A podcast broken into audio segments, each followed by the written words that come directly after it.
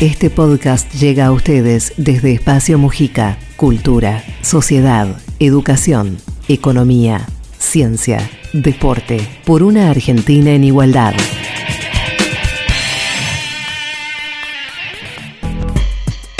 Bienvenidos y bienvenidas a Mujica Podcast. Hoy les proponemos hablar del descenso histórico del río Paraná que encendió todas las alarmas por varias razones, principalmente por las consecuencias gravísimas para el medio ambiente, para la economía, para el desarrollo. Como consecuencia de esta situación ya hay un impacto directo en la provisión de agua potable, en la generación de energía, en el comercio por la hidrovía, a lo que hay que agregar que el invierno secó mucho la vegetación, lo que favorece las condiciones para que haya grandes incendios forestales. La vida cotidiana de miles de personas se está viendo afectada por esta realidad del Paraná, que podría superar en los próximos meses la histórica marca del año 1944, cuando registró un metro 39 por debajo del cero. En la zona de Rosario, por ejemplo, la altura promedio en invierno era de 3,2 metros. Ahora es de menos 0,17. Estamos en alerta roja y el gobierno formalizó ya la declaración de estado de emergencia hídrica por 180 días en la región de la cuenca del Paraná. El récord también se mide por la cantidad de tiempo. La bajante ya lleva 730 días y el pronóstico indica que continuará por lo menos hasta octubre. Hasta acá un panorama de cómo está la situación, bastante catastrófica, por cierto. Pero, ¿cómo se llega a esta situación? ¿Es solo una cuestión climática? ¿Qué consecuencias a corto y a largo plazo enfrentamos? Todo esto vamos a intentar analizarlo junto a Rafael Colombo, integrante de la Asociación Argentina de Abogados Ambientalistas, docente universitario y asesor parlamentario.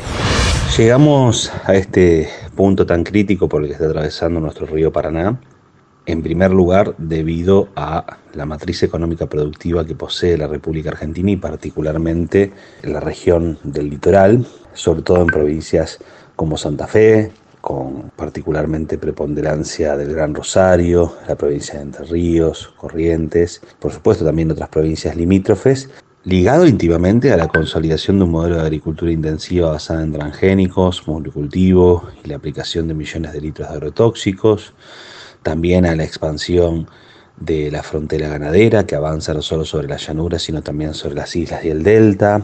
En relación a la hidrovía Paraná-Paraguay, también influye muchísimo las miles de embarcaciones y las millones de toneladas de mercaderías que se transportan por el cauce del río, como así por supuesto también las obras de dragado y de sobredragado que se llevan a cabo para expandir la navegabilidad fluvial de la hidrovía las 24 horas del día, los 365 días del año. También se suma a todo esto la contaminación de las industrias que cargan sus efluentes en el río, buena parte de ellas concentradas en el área metropolitana de Gran Rosario. Las represas también producen grandes embalses de cursos de agua, interrumpiendo el flujo natural y estacional de los ríos. Argentina posee más de 90 aprovechamientos hidroeléctricos, 17 son mega represas, una de ellas, para dar un ejemplo, es Yacyretá, que en este momento, debido a la bajante, está operando al 50% de su capacidad. Todo esto genera una terrible degradación que se acumula en el suelo, perdiendo este la capacidad de absorber el agua de las lluvias para poder preservarla y posteriormente derivarla a las vertientes, a los arroyos y los ríos. También se suma a esto la urbanización y la especulación inmobiliaria compulsiva que avance sobre los humedales y en general sobre las islas, las riberas y las barrancas, los eventos climatológicos extremos que se traducen en prolongadas y expansivas sequías que se alternan con cada vez más concentradas y prolongadas lluvias, también contribuye a la intensificación de la bajante del río. Es decir, la crisis del río parecería ser multicausal y de larga data. Los efectos e impactos no solo se observan sobre el cauce, sino que se propagan en lo profundo de los territorios aledaños al río. Pero también en los últimos tiempos se produjeron algunos hechos que tuvieron una incidencia directa y que profundizaron la situación. Después otro factor más coyuntural se refiere a los incendios intencionales que asediaron el delta del Paraná y otros ecosistemas provinciales en el último año y medio. De acuerdo a estadísticas oficiales, casi medio millón de hectáreas de humedales y de bosques correspondientes a las provincias de Misiones, Corrientes, Entre Ríos, Chaco, Santa Fe y Buenos Aires fueron literalmente arrasadas por estos incendios y hasta el día de hoy no hay ningún responsable. La deforestación también juega un rol preponderante debido a que Argentina, al igual que países como Brasil y Paraguay, se encuentran en emergencia forestal. Brasil tiene un incremento de su deforestación muy dramático durante los primeros años del comienzo del siglo XXI. Paraguay también se encuentra ante una situación muy grave desde el punto de vista de la pérdida de sus bosques. Se estiman que aproximadamente en Paraguay se han perdido 8 millones de hectáreas de bosques nativos. En Argentina, entre los años 1990 y 2019, se han perdido más de 10 millones de hectáreas de bosques nativos que son reemplazados por cultivos de soja, con las características que mencionaba anteriormente. En fin, todos estos son una serie de factores que ya llevan intensificándose en las últimas décadas y otros son coyunturales. Pero todos tienen un denominador común que es el modelo económico productivo extractivista que respalda y fomenta la República Argentina y otros países de la región como Brasil particularmente y Paraguay. Los problemas de la bajante del río Paraná y la fuerte sequía serán y ya están siendo de índole variada. Productivos, ambientales, afectación de la biodiversidad. La pregunta es entonces cuáles serán las consecuencias inmediatas y a futuro a las que nos vamos a tener que enfrentar.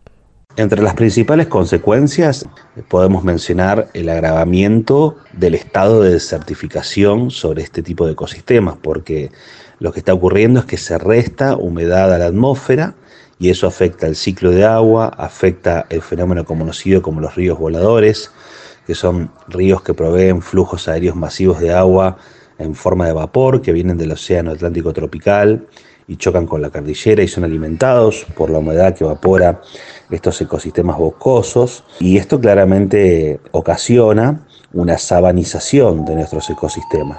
Las sábanas son biomas caracterizados por su clima árido, altas temperaturas, también generan muy secos. Eso es lo que está ocurriendo con esta situación de bajante histórica, donde antes existía un curso de agua que separaba dos islas entre sí, ahora hay un gran arenal seco por el que se puede transitar como si fuera una senda peatonal. Al mismo tiempo también está comprometido el abastecimiento y la provisión de agua potable en las principales ciudades y áreas metropolitanas por las que atraviesa el río Paraná y por otra parte también la propia Bolsa de Comercio ha informado que estiman pérdidas por más de 300 millones de dólares debido a la bajante histórica, lo que también revela una suerte de ceguera y analfabetismo y de cinismo ambiental, porque precisamente los mismos portavoces del establishment económico productivo están reconociendo que hay pérdidas millonarias debido a esta crisis ecológica por la que está atravesando el río, y sin embargo insisten con las mismas respuestas que tienen por objetivo continuar generando más hostigamiento y más presión sobre el río Paraná. Sabemos desde la óptica de los especialistas de quienes vienen estudiando y ocupándose de la situación, a qué hay que atenerse. ¿Qué es lo que nos espera? Ahora, ¿qué medidas podrían tender a mejorar la situación? Hablemos entonces de lo que se puede empezar a hacer.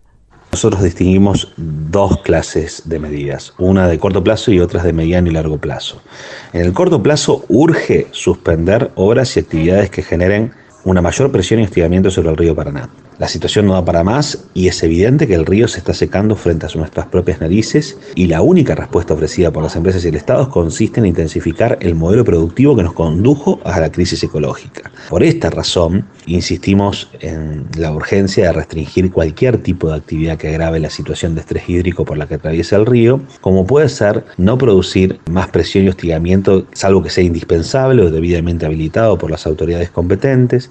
Hay que suspender temporalmente o minimizar cualquier forma de dragado, hay que cancelar inmediatamente la extracción de arena para ser utilizada en la fractura hidráulica en vaca muerta y por supuesto es indispensable esto, frenar inmediatamente cualquier tipo de actividad que implique continuar con la deforestación masiva y frenar también inmediatamente los incendios que al día de hoy también están arrasando con los bosques y los humedales del ribera del río Paraná y de otras provincias limítrofes.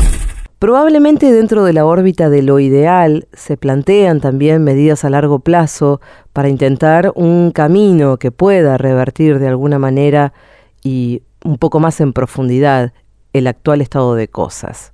Desde la Asociación Argentina de Abogados Ambientalistas planteamos que es necesaria una radical transformación del modelo económico productivo nacional. Hay que comenzar ya mismo con una transición justa que abandone la matriz energética fosilista y extractivista y sea reemplazada por una democracia energética limpia y renovable, un pacto ecosocial y económico que fortalezca las políticas universales de distribución del ingreso, suspenda el pago de la deuda externa, debata, como lo hizo el propio presidente de la Nación, Alberto Fernández, el canje de deuda financiera y deuda ecológica entre el norte y el sur, que impulse y expanda realmente la agroecología y la producción de alimentos sanos y saludables bajo el paradigma de la soberanía alimentaria y promoviendo una agricultura con agricultores y también una justa y equitativa distribución de la tierra y también finalmente una transición justa radical en los territorios urbanos para que sean debidamente ecologizados y las ciudades reverdecidas. Es cierto que hay cuestiones que nos parecen lejanas frente a verdaderas urgencias como lo son el hambre y la pobreza, pero no es menos cierto que estas crisis ambientales, como las del río Paraná, terminan más temprano que tarde repercutiendo, como estamos viendo, en los más vulnerables, afectando a miles de puestos de trabajo y agravando aún más las desigualdades. Quisiera en este último tramo tener una mirada global y hacer foco en el cambio climático.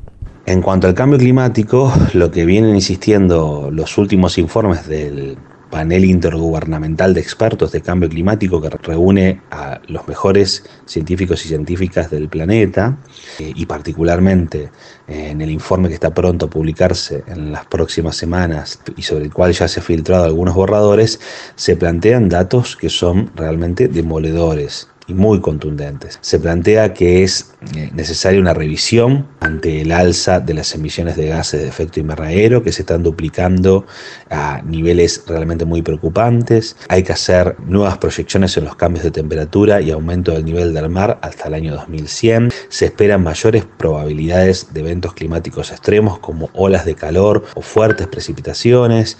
La inclusión también de escenarios de derretimiento en Groenlandia y determinadas partes de la Antártida. Definitiva, este último informe que está por publicarse comunica que estamos al camino en sobrepasar el límite en el aumento de la temperatura promedio global de 1.5 grados, que es la que está fijada por el Acuerdo de París como límite, y nos estamos dirigiendo, por el contrario, a un escenario cercano al aumento de 2 grados. Los informes del IPCC, no solamente este último informe, sino muchos otros, están encontrando datos cada vez más abrumadores y la inacción global se hace cada día más evidente. Por lo tanto, cada día vamos a depender menos de las contingencias naturales que tienen estos ecosistemas y más vamos a depender del el enorme daño que le estamos haciendo a nuestro planeta recurriendo a esta matriz económica productiva suicida que beneficia a unos pocos y termina compulsivamente arrojando el vacío a la parte de la población, ¿no? en un contexto de pandemia que también agrava decididamente la situación y que también la pandemia está íntimamente ligada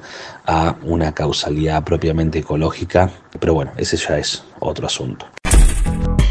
No hay duda de que estamos atravesando un problema ambiental agudo provocado por múltiples factores y no es descabellado pensar que estamos viendo una de las consecuencias más anunciadas y más dramáticas del calentamiento global. Todo parece extremizarse. El futuro llegó y no con buenas noticias. Le agradecemos a Rafael Colombo, integrante de la Asociación Argentina de Abogados Ambientalistas, y a ustedes les decimos hasta la próxima. Ahora podés suscribirte a este canal aquí en Spotify para enterarte de los próximos episodios.